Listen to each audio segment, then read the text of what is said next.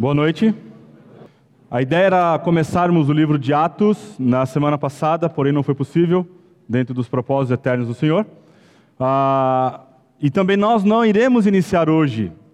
Então, para aqueles que haviam ficado tristes, porque a nossa série de salmos terminou, hoje a gente vai ter mais uma palhinha. Eu vou pregar no Salmo 27. Gostaria de chamar a sua atenção ah, para a leitura deste salmo, Salmo 27. E na próxima semana, se Deus assim o permitir, nós começaremos a nossa série em Atos.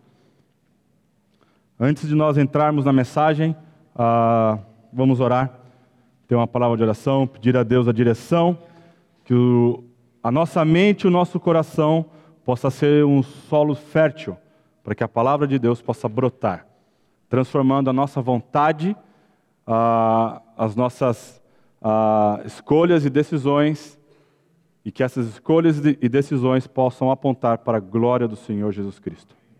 Vamos orar. Senhor, é com grande alegria que chegamos na tua presença, ah, cobertos pelo precioso sangue de Jesus. Te louvamos, ó Deus, porque temos livre acesso ao Senhor. E louvado seja o teu nome, porque o Senhor planejou isso, ó Deus. Louvado seja o teu nome, porque é obra do Senhor por meio de Jesus Cristo. Não é nada que tenhamos que fazer, não é um esforço nosso, mas algo que o Senhor fez, fez uma única vez e de uma vez por todas. Te louvamos a Deus porque o nosso Senhor Jesus Cristo ressuscitou, vencendo a morte o seu poder.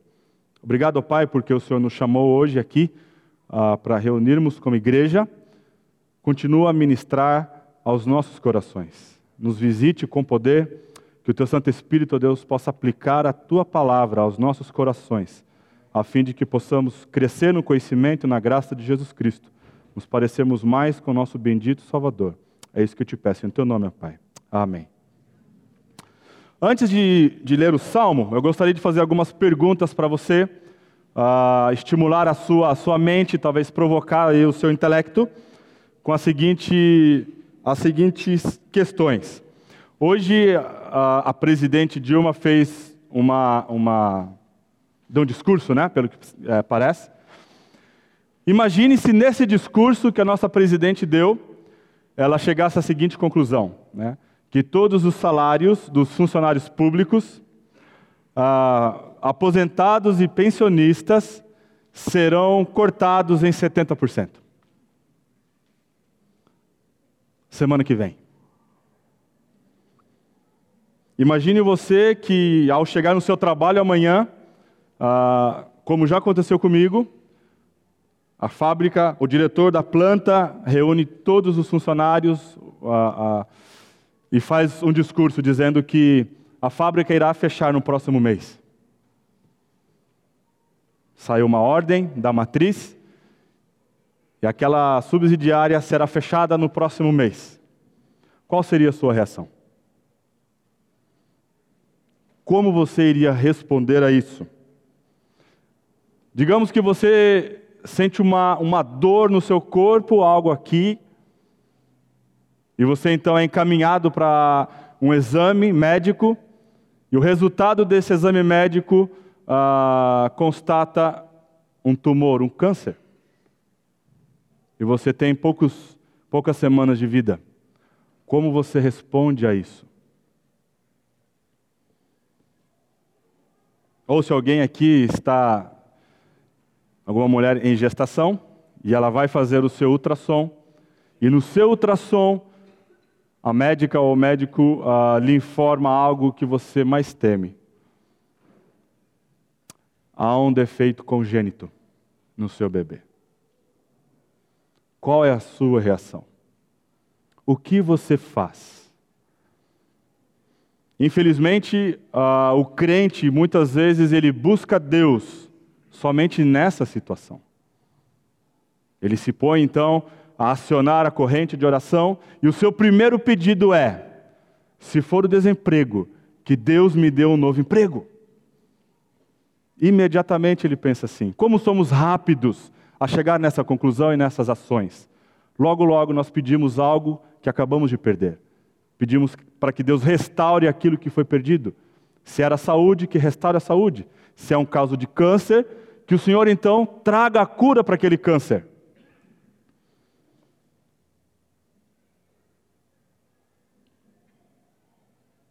Veremos nesse salmo que em circunstâncias difíceis, Davi não corre para o Senhor pedindo livramento ou proteção. O que seria natural daquilo que a nossa experiência ah, nos diz, quando Davi está face ao perigo, na iminência de uma guerra, seus inimigos estão o cercando, o seu primeiro pedido não é por livramento. Ele não pede para que Deus o ah, o proteja, muito menos por justiça ou vingança. Vamos ler o Salmo 27. O Senhor é a minha luz e a minha salvação, de quem terei medo? O Senhor é a fortaleza da minha vida, a quem temerei? Quando malfeitores me sobrevêm para me destruir, meus opressores e inimigos, eles é que tropeçam e caem. Ainda que um exército se acampe contra mim, não se atemorizará o meu coração. E se estourar a guerra contra mim, ainda assim terei confiança? Uma coisa peço ao Senhor e a buscarei: que eu possa morar na casa do Senhor todos os dias da minha vida, para contemplar a beleza do Senhor e meditar no seu templo. Pois no dia da adversidade ele me ocultará no seu pavilhão, no recôndito do seu tabernáculo me acolherá elevar-me-á sobre uma rocha. Agora será exaltada a minha cabeça acima dos inimigos que me cercam. No seu tabernáculo oferecerei sacrifício de júbilo, cantarei e salmodiarei ao Senhor. Ouve, Senhor, a minha voz, eu clamo. Compadece-te de mim e responde-me. Ao meu coração me ocorre, buscai a minha presença. Buscarei, pois, Senhor, a tua presença. Não me esconda, Senhor, a tua face, não rejeites com ira o teu servo. Tu és o meu auxílio. Não me recuses nem me desampares, ó Deus da minha salvação. Porque se meu pai e minha mãe me desampararem, o Senhor me acolherá. Ensina-me, Senhor, o teu caminho e guia-me por vereda plana, por causa dos que me espreitam. Não me deixes à vontade dos meus adversários, pois contra mim se levantam falsas testemunhas e os que res só respiram crueldade. Eu creio que verei a bondade do Senhor na terra dos viventes. Espera pelo Senhor, tem bom ânimo e fortifique-se o teu coração. Espera, pois, pelo Senhor. O salmo trata de uma verdadeira confiança. É o título que eu dei a essa mensagem. Uma verdadeira confiança. O Salmo 27 é um dos salmos mais conhecidos do saltério e um dos mais reconfortantes também. Quando nós estamos com o coração aflito, coração abatido, experimentando dor, nós recorremos a alguns salmos, não é verdade? Nós queremos o consolo do Senhor. E o Salmo 27, para muitos, é uh, uma forma de receber o consolo do Senhor. Ele é um cântico de confiança. Se você ler mais de uma vez, né, meditar nesse salmo, você vai notar que do versículo 1 ao 6, ele é um salmo que transpira confiança. Ele fala de medo mediante a seus adversários. Ele fala que ele não vai ser dominado pelo medo, mesmo que um exército se acampe ao seu redor. Ele não será governado pelo temor, e muito menos entrar em um pânico que o paralise, mesmo que a guerra, enfim, comece. Mas ele só tem uma coisa a pedir ao Senhor. E quando ele pede aquela coisa, a resposta dele é louvor e adoração. Na segunda parte do salmo, de 7 a 14, nós vemos um, um, um salmista clamando ao Senhor. Deus ainda não respondeu a sua oração, Deus ainda não mudou a sua circunstância. Mesmo assim, ele clama ao Senhor, e a sua firme convicção e esperança é que o Senhor irá agir ainda nesta terra, neste momento. A confiança é uma palavra característica do Novo Testamento para fé ou crença. Este é um cântico de confiança. Outros salmos que também têm o mesmo tema são o 11 e o 16, o Salmo 23, 63 e o Salmo 131. A palavra confiança a que o salmista se refere, ela traduz um vocábulo do Velho Testamento que significa refugiar-se, apoiar-se, depender de alguém, permanecer. Conforme se encontra registrado na Septuaginta, Davi o escreveu antes de ser ungido. Ah, na realidade, nós não temos em nossa língua aqui ah, uma sinopse do ambiente que o salmo foi escrito. Alguns salmos, como o Salmo 51, nós vemos isso claramente, né? Onde Davi compõe aquele salmo depois dele ter reconhecido o seu pecado de adultério e ter então assassinado um homem.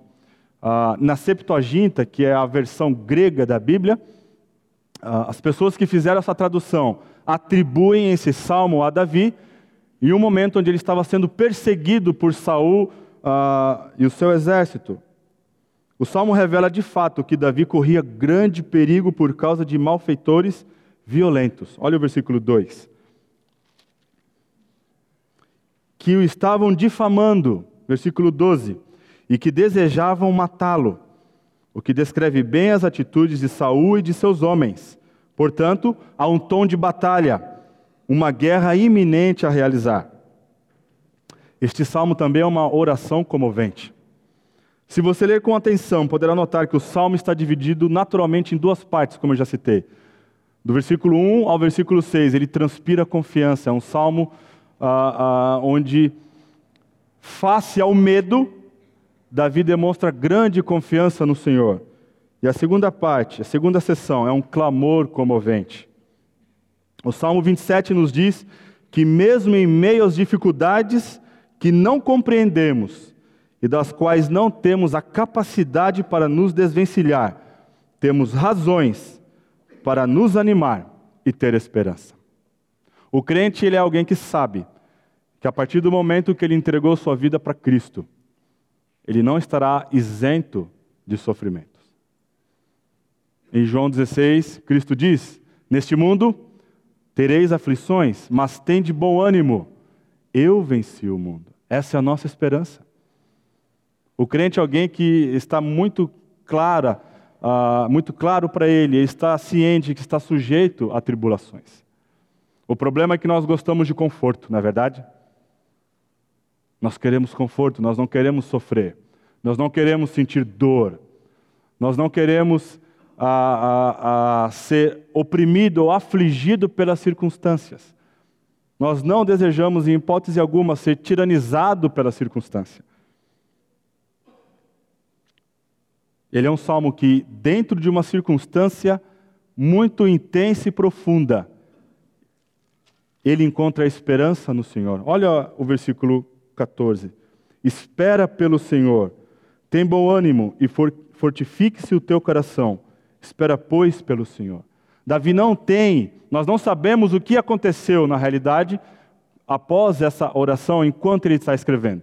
Historicamente, nós sabemos que ele foi ungido rei, que Davi foi morto, ah, e ele então é estabelecido como rei em Israel.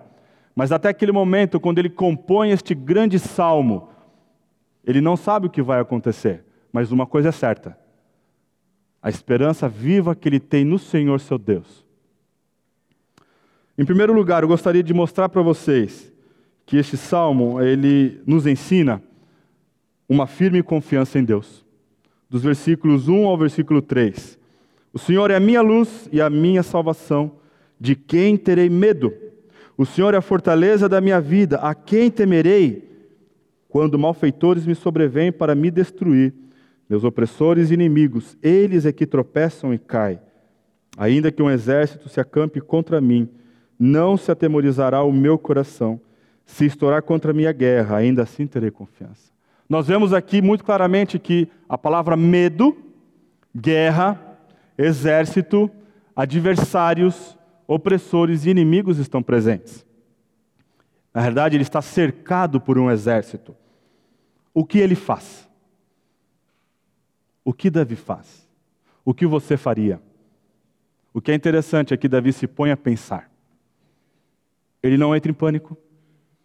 Ele não se deixa uh, ser controlado pelo medo. Mas uma coisa ele faz. E isso eu vou perguntar para você. O que você sabe acerca de Deus? O que Deus é para você? Então Davi começa a refletir, a pensar, a raciocinar sobre isso. E a primeira coisa que ele fala acerca de Deus, o Senhor é a minha luz. O Senhor é a minha luz. Para que o medo não se instale e passe governar o coração desse homem a mente desse homem, ele raciocina e se lembra, em primeiro lugar, o Senhor é a minha luz. É o único texto do Antigo Testamento que chama Deus de luz. Em João capítulo 1, Cristo também é chamado de luz. Mas o que isso quer dizer? Por que Davi está dizendo que ele, o Senhor, é a, sua luz? Quando você olha a circunstância em que ele está inserido, o medo é como as trevas. Ah, se você tem medo do escuro, você sabe o que eu estou dizendo. O escuro, ele não permite você enxergar o que está ali acontecendo. Então a sua mente se põe a pensar coisas que muitas vezes nem existem, nem estão acontecendo. Mas a escuridão, as trevas, elas tendem a colocar medo na pessoa. Então Davi está dizendo: a luz dissipa as trevas do medo. Então o Senhor é minha luz. Ele é aquele que, quando as trevas tentam me dominar, Jesus Cristo é aquela luz que dissipa todo esse medo. A escuridão provoca medo, pois não podemos ver com clareza, mas Davi está afirmando para si mesmo que Deus não somente produz luz, mas Ele é a própria luz. E, portanto, Ele é o único que pode dissipar a escuridão do medo. Veja bem, nós não estamos a, a, a, a par, a parte do medo. O medo ele vai visitar.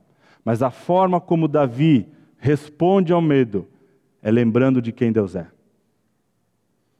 Ele também diz que Deus é a minha salvação. A salvação tem a ver com libertação. Davi sabe que Deus é o Deus da salvação. E isso é uma prerrogativa de Deus. Deus é aquele que sabe, com certeza, salvar pessoas.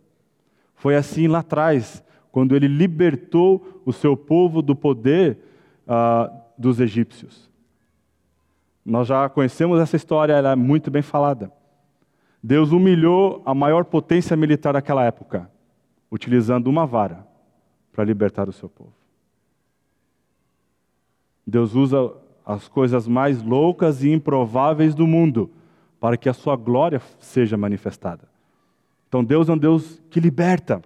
Se você se lembrar da história dos juízes, embora tenha sido uma parte tão uh, negra de Israel, Constantemente você vê Deus libertando aquele povo. O povo é oprimido, o povo cai em pecado, o povo adora outros deuses, aí ah, vem uma nação e oprimem a Israel, eles clamam a Deus, Deus envia um libertador. Normalmente, o instrumento que Deus usa para libertar o seu povo é algo improvável. Se você olhar para Sangar, ele usou uma vara de tocar boi. Se você se lembrar da história de Sansão, ele usou uma queixada de jumento.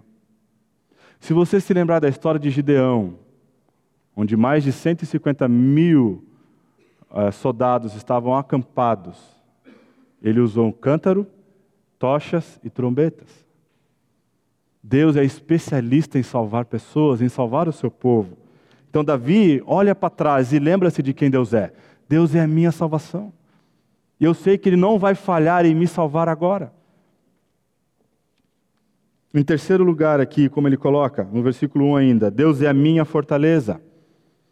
A segurança que o homem oferece, ela é falha. Infelizmente, em nossa própria experiência de vida, temos experimentado que quando a gente tira a confiança no Senhor e coloca numa pessoa, é a maior falácia do mundo. Quando você tira a confiança do Senhor, Deus não é mais a sua fortaleza e você coloca no homem, é uma situação triste. Você fica decepcionado porque o homem falha. Davi está dizendo que Deus é a fortaleza dele. E fortaleza, a ideia aqui é que ele é um refúgio. E refúgio é um lugar impenetrável. Davi está se escondendo no Senhor. A fortaleza é um lugar cercado por todos os lados, onde nenhum inimigo pode penetrar naquele local. Davi precisava, precisava claramente de um refúgio contra seus inimigos. Ele teve no passado, portanto, ele não terá medo de quaisquer perigos futuros. Mesmo que seus inimigos devem atacar, um exército deve cercá-lo, ou a guerra iniciar, Davi não temerá, enquanto Deus for a sua fortaleza. No Salmo 4 é algo fantástico. Davi novamente está sendo perseguido. Agora não mais por Saul, mas o seu próprio filho, Absalão. O exército de Davi uh, é menor do que o exército que Absalão consegue reunir. Mas ele diz no versículo 8 algo fantástico: que uh, não é só um problema naquela época, mas é um problema na nossa época também. Você, muitos de nós aqui podem concordar com isso, que você pode deitar na sua cama. Mas quantos de vocês conseguem dormir? Davi diz: Deito e logo pego no sono, porque só tu, Senhor, me fazes repousar seguro. A segurança de Davi era o Senhor. Ele entendia que Deus era a sua fortaleza. Davi não vivia de suas experiências passadas. Se você pensar, né? Ah, é fácil para Davi pensar assim, porque ele é alguém que, quando pastoreava um pequeno rebanho, ele havia matado um urso, ele havia matado um leão. Ah, depois, quando ele entra numa batalha, o seu primeiro oponente é um gigante, completamente armado, com armaduras que ah, quase não é possível penetrar algum tipo de arma. Mas Davi usa uma pedra para derrubar aquele grande gigante. Davi, ele não vive de suas experiências do passado, ele não olha para trás e diz: como eu venci um urso, como eu venci um leão, como eu venci aquele grande gigante, esses inimigos que me perseguem serão apenas mais um na lista dos derrotados. Eu digo isso para você. Você não pode viver e nem deve viver das suas experiências do passado. A sua, o seu relacionamento com o Senhor deve ser algo dinâmico. Você não deve viver dos ensinamentos que lhe aconteceram há tempos atrás. Muitos cristãos ficam em dificuldades porque tentam viver experiências passadas. Eles lembram de suas experiências e tentam extrair algo delas. Davi não se agarra a elas. A força de Davi não é o fato dele já ter vencido um, ter vencido dois, ter vencido três. A força de Davi era o próprio Senhor. E então, com essa confiança dele pensar, ele raciocinar, o que eu sei acerca de Deus. O que Deus é para mim. Então, quando ele começa a construir na sua mente quem Deus é e o que Deus fez no passado, ele então pode encarar a sua situação e dizer: Não terei medo. A quem temerei? Nós vemos ecoar isso daqui em Romanos 8,31. Se Deus é por nós, quem será contra nós? E ele prossegue: Quando malfeitores me sobrevêm para me destruir, opressores e inimigos, eles é que tropeçam e caem. Ainda que um exército se acampe contra mim, não se atemorizará o meu coração. E se estourar contra mim a guerra, talvez aquilo que as pessoas mais temem, ainda assim terei confiança. Mesmo que aquilo que o coração de uma pessoa mais teme, que é uma guerra nessa circunstância, ele não vai pensar que Deus o abandonou que Deus se esqueceu dele. Ele olha com confiança para o Senhor, sabendo que Deus permitiu que aquela guerra acontecesse. Então Deus vai até o fim, ele vai me libertar. Em segundo lugar, nós aprendemos neste salmo um compromisso com Deus. Para que você tenha uma verdadeira confiança, você precisa ter um compromisso com Deus. A perseguição, a calúnia, o sofrimento podem nos distrair. E a distração é algo que pode afetar o nosso relacionamento com Deus, não é verdade? Eu, ah, como eu disse para você na introdução dessa mensagem, né? Se você recebesse a informação de que você agora está sujeito a uma doença grave, que você vai perder a sua fonte de renda, que o seu filho ou sua filha tem uma doença grave. Essas coisas podem distrair-nos da nossa comunhão com o Senhor. Na realidade, elas tendem a controlar a nossa mente e o nosso coração, de tal forma que nós não conseguimos mais orar. Nós estamos longe do Senhor, porque aquelas coisas nos distraíram. Davi não foi dominado pela distração de uma guerra iminente. Agora, por quê? Lembra que no início eu fiz algumas perguntas e disse para vocês que se você perder seu emprego, a primeira coisa que você faria era orar a Deus para pedir emprego? Que se você recebesse uma informação de uma doença, a primeira coisa que você faria era pedir a cura. Davi está cercado por inimigos. A guerra é algo iminente. O que ele faz? Qual é o seu pedido? Olha o texto. Uma coisa peço ao Senhor e a buscarei: que eu possa morar na casa do Senhor todos os dias da minha vida, para contemplar a beleza do Senhor e meditar no seu tempo. Isso não é algo que nos choca? Quando eu fui estudar esse salmo, eu fiquei chocado. Ele não pede por livramento, ele não pede justiça, ele não pede que o Senhor ah, faça uma intervenção, ele não pede nem mesmo a vitória. Davi está nos ensinando que existe uma única coisa essencial para o crente. Não muitas coisas, meus irmãos apenas uma coisa. Ele deseja o próprio Deus. Deseja contemplar a face de Deus. Ele diz: Uma coisa peço ao Senhor e a buscarei. Aqui tem um pedido de Davi. Mais adiante, nós vemos a sua determinação: E a buscarei. Que eu possa morar na casa do Senhor. O que ele quer dizer com isso daqui? Que a gente agora vai colocar camas aqui no auditório e todo mundo vai dormir aqui? Não, não é isso. O que Davi está pedindo, na realidade, e acima de tudo, é contemplar a face do Senhor. Meus irmãos, olha que pedido profundo. Em meio ao risco de morte, em meio a um ataque iminente, sozinho provavelmente, cercado por um exército, a única coisa que ele quer é contemplar, é buscar a face do Senhor. Acima de tudo, Davi nos comunica que este pedido é, na realidade, um modo de viver. Davi não busca o Senhor apenas quando ele recebe as suas aflições. Infelizmente, muitos aqui têm um conceito errado de aflição acha que porque está passando por aflição, ele tem que ir para Deus imediatamente, para que Deus responda logo por que, que ele está passando por aquilo, com a finalidade daquele sofrimento acabar o quanto antes. Não é isso que Davi está fazendo.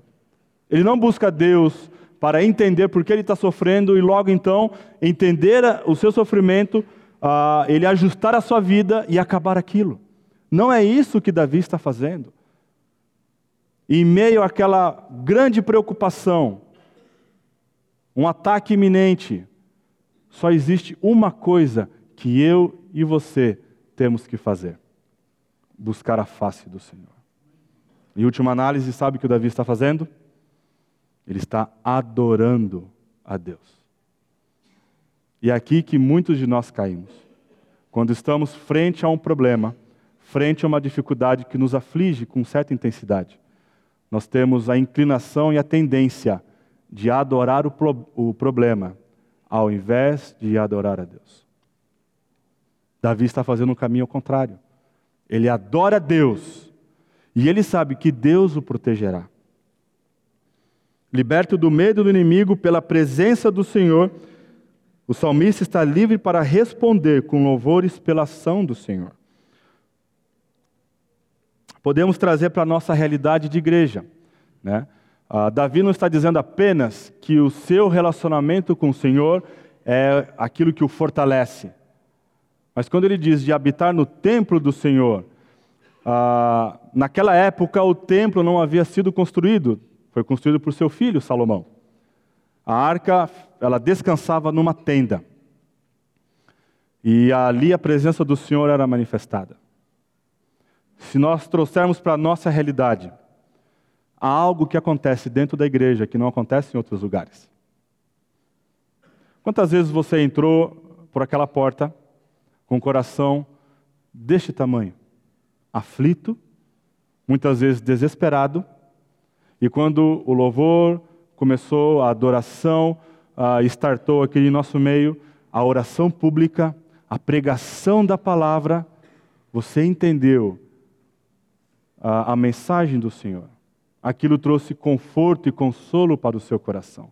Na realidade, você aprendeu mais sobre Jesus Cristo. Essa é a função da igreja. Se você se lembrar do Salmo 73, quando Asaf entra por um caminho onde ele diz: Quase me resvalaram os pés.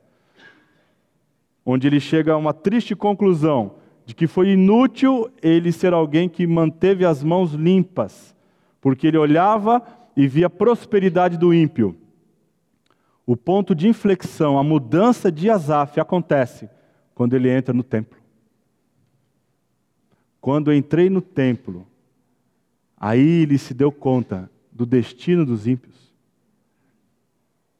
Algo acontece dentro aqui da igreja, algo acontece aqui neste lugar que nos move, transforma o nosso coração, que tem o poder de mudar a nossa vontade. A única coisa que Davi quer é contemplar a beleza do Senhor. Gostaria de fazer uma pergunta para você. Qual é a sua uma coisa que o seu coração deseja ardentemente? Qual é a sua uma coisa que pode mudar a sua vida? Qual é a sua uma coisa que pode te dar satisfação e contentamento? Que uma coisa é essa que você lamenta não ter? A realidade espiritual para muitos de nós é que essa uma coisa não é o Senhor. Por isso nós sofremos. Por isso a frustração e o desapontamento é algo evidente em sua face. Porque você tem buscado satisfação, buscado contentamento em outra coisa que não é o Senhor. Se o Senhor não for essa uma coisa, a coisa que é a sua uma coisa será o seu Senhor. Essa coisa vai controlar e governar a sua mente. Ela vai passar a ser um ídolo no seu coração. Se Jesus Cristo não for a coisa mais ah, ah, ardente que você deseja, se Jesus Cristo não for aquilo que você mais almeja conhecer, você vai se frustrar. O apóstolo Paulo, em Filipenses 3, diz que, esquecendo-me das coisas que para trás ficam e avançando que as coisas que diante de mim estão, prossigo para o alvo, para o prêmio da soberana vocação que está em Deus em Cristo Jesus. O desejo supremo de Paulo era conhecer o Senhor e o poder da sua ressurreição. Qual é uma coisa que você tem buscado hoje? Em terceiro lugar, vemos aqui o clamor a Deus, versículos de 7 a 12. Ah, este grito sublinha a realidade de seu sofrimento, apesar de uma forte confiança no Senhor. Não quer dizer que, mesmo você expressando uma forte confiança no Senhor, você não vai ter momentos em que você vai clamar ao Senhor. Versículo 7: Ouve, Senhor, a minha voz, eu clamo, compadece-te de mim e responde-me. Em sua misericórdia, Deus inclina seus ouvidos e ouve o clamor. Olha o versículo 8. Ao meu coração me ocorre, buscai a minha presença. Buscarei, pois, Senhor, a tua presença. Ele ora, ele clama ao Senhor. Ele pede para que a misericórdia do Senhor possa ser manifestada em resposta à sua oração. Meus irmãos, a oração é a atividade mais sublime que a alma do homem pode fazer. Infelizmente, nós não compreendemos a profundidade que é isso. Você já pensou que a oração, você se conecta com Deus a qualquer momento, a qualquer hora, independente da circunstância e da situação. Você tem acesso ao todo-poderoso Criador dos céus e da terra? Se você quisesse hoje conversar com a Dilma, você não conseguiria. Certamente você não conseguiria. Nem amanhã, provavelmente, e nem depois. Mas Deus, por meio da oração, você tem acesso à presença dele. Então Davi está se dirigindo a Deus, ele está clamando a Deus, e Deus, em sua misericórdia, ele responde. Olha a resposta, versículo 8: Ao meu coração me ocorre, buscai a minha presença. Deus respondeu: Davi, você precisa de uma coisa, busque a minha presença. O único lugar onde o coração do homem não é dominado pelo medo é quando ele está na presença do Senhor. Buscarei, pois, Senhor, a tua presença. A busca do salmista só pode ter sucesso se o Senhor permitir ser conhecido dele. Versículo 9: Não me escondas, Senhor, a tua face, não rejeites com ira o teu servo. Tu és o meu auxílio, não me recuses nem me desampares, ó Deus da minha salvação. Porque se meu pai e minha mãe me desampararem, o Senhor me acolherá. Ah, algumas pessoas têm se apegado a esse versículo dizendo que Davi foi desamparado pelos pais. Né? Davi não foi desamparado pelos pais, mas ele está dizendo que um pai, um pai ah, bom, né, jamais iria desamparar o seu filho. Um pai ele tem toda a característica de proteger o seu filho. Toda a sua intenção é de proteger o seu filho, de cuidar do seu filho, de amar o seu filho. Davi vê em Deus então alguém que pode dar essa proteção a ele, cuidar dele, a, a demonstrar amor por ele. Ensina-me, Senhor, o teu caminho e guia-me por vereda plana por causa dos que me espreitam. Agora, com o coração humilde, ele reconhece que ele depende do Senhor. É outro lugar onde nós muitas vezes falhamos. Em nossa jornada ah, com o Senhor, grande parte dela, quem dirige esse carro, quem está no volante, sou eu ou você. Não é o Senhor Jesus Cristo. Nós mesmos entendemos quais decisões temos que tomar. Nós não envolvemos Deus. Nós não pedimos orientação. A palavra de Deus diz que a luz para o meu caminho é a tua palavra, lâmpada para os meus pés é a tua palavra e luz para os meus caminhos. Nós não queremos envolver Deus. Davi entendia a sua limitação. Davi compreendia que aquilo era demais para ele. Então ele ora: Senhor, ensina-me o teu caminho e guia-me por vereda plana, por causa dos que me espreitam. Versículo 12: Não me deixes à vontade dos meus adversários, pois contra mim se levantam falsas testemunhas e os que só respiram crueldade. Ele precisa de orientação. Ele está sendo caluniado. Pessoas estão falando mal dele, provavelmente Doeg, falando mal dele para Saul, caluniando. O único lugar que ele encontra descanso não é em se defender, mas ele entende que Deus é quem o defende. E em quarto lugar, uma coragem em Deus. Versículo 13 a 14. Uma confiança de livramento ainda nesta vida. Eu creio que verei a bondade do Senhor na terra dos viventes. E não está achando que a libertação que vai vir é quando ele estiver na presença, na glória dos céus. Mas ele entende que ainda nesta terra ele vai ver o Senhor se manifestar com a sua bondade, livrando ele aqui uma mensagem de esperança para nós. As palavras aqui, tem bom ânimo, fortifique-se o teu coração, são palavras de desafio e incentivo àqueles soldados que estão diante de uma batalha. Diante de uma batalha, o soldado ele está morrendo de medo. Somente quando a batalha acontece ou quando ela começa, aquele medo é dissipado.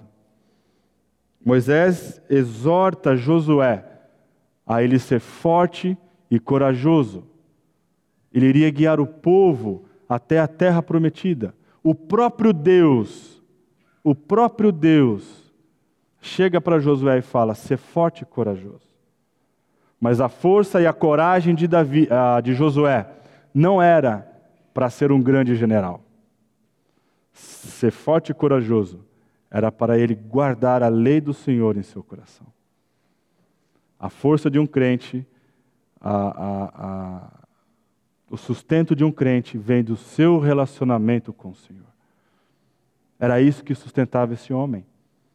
Era o fato de ele estar exposto à presença de Deus. Agora eu gostaria de olhar esse salmo junto com você ah, ah, depois de Cristo. A gente fez uma abordagem AC, antes de Cristo. Agora eu gostaria de dar uma abordagem para você depois de Cristo. Esse salmo também ele aponta para o nosso Senhor Jesus Cristo. Todos os seus dedos estão direcionados para Ele. Jesus Cristo veio a esta terra conhecendo o seu sofrimento. E ele não teve medo. Ele sabia que seu Pai seria a sua luz e a sua salvação. Quando ele enfrentou os poderes das trevas, Jesus Cristo sabia que o próprio Pai seria a sua luz e a sua salvação. Sabia que os seus inimigos tropeçariam e, caíram, e cairiam, mesmo que eles se acampassem contra Jesus Cristo. No momento mais dramático, Jesus clamou ao seu Pai: Não se afaste com ira de mim. Olha o versículo 9.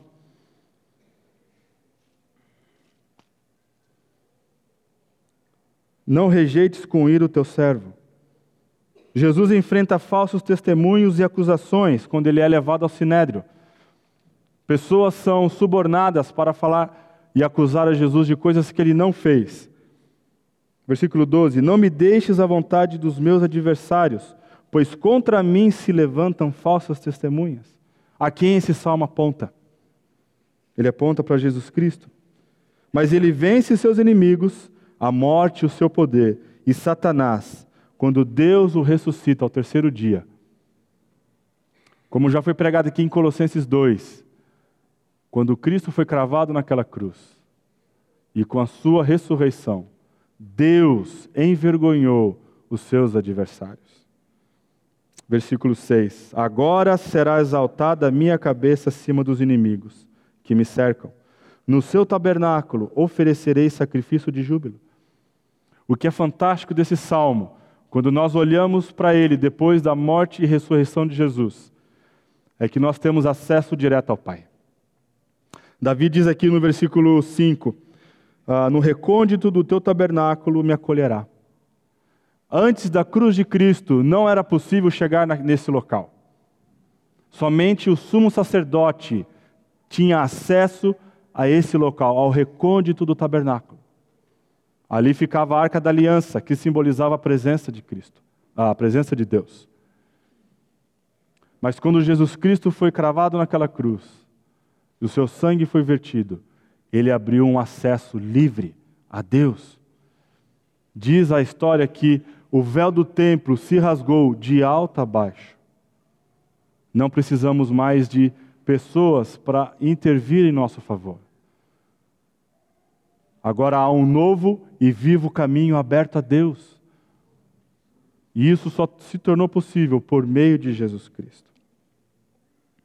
O Salmo 27, ele nos mostra que o maior anseio de uma alma que experimenta sofrimento e dor é buscar a face do Senhor Jesus Cristo. Só que isso, meus irmãos, não deve ser um estilo de vida onde você, quando está sofrendo, você busca o Senhor. Davi nos ensina que isso é um modo de viver. O cristianismo não é algo que eu deixo de fazer certas coisas e passo a fazer certas coisas, mas é um modo de viver. Uma confiança verdadeira só é construída quando você é exposto à face de Cristo. Quando você conhece o seu Salvador de maneira íntima e profunda. Então, por isso, ele podia olhar para trás e se lembrar de quem Deus é. E quando ele começa a raciocinar quem Deus é, aquilo nutre o seu coração de força e esperança. Ele sabe que Deus é a minha luz, que vai dissipar todos os meus medos, que Ele é a minha salvação. Ele nos salvou do poder do pecado. Ele é a nossa fortaleza, um lugar impenetrável, um lugar de refúgio onde ninguém pode nos atacar. Quanto tempo você tem gastado com Cristo? Se você tem buscado Jesus apenas quando você está diante de sofrimento e dor, você tem aprendido pouco do seu bendito Salvador. Mas se você entender que a busca da face do Senhor é um modo de viver, Você não estará isento dos problemas, mas certamente você vai experimentar um Deus que você não experimentou antes. Você vai experimentar uma alegria dentro da tribulação, porque Jesus Cristo é a nossa alegria, porque Jesus Cristo é a nossa força. Você não ficará abatido como ficam aquelas pessoas que não têm esperança e não têm Deus no coração. Você não entrará em, desespero, porque o Senhor é a nossa força, é a nossa fortaleza.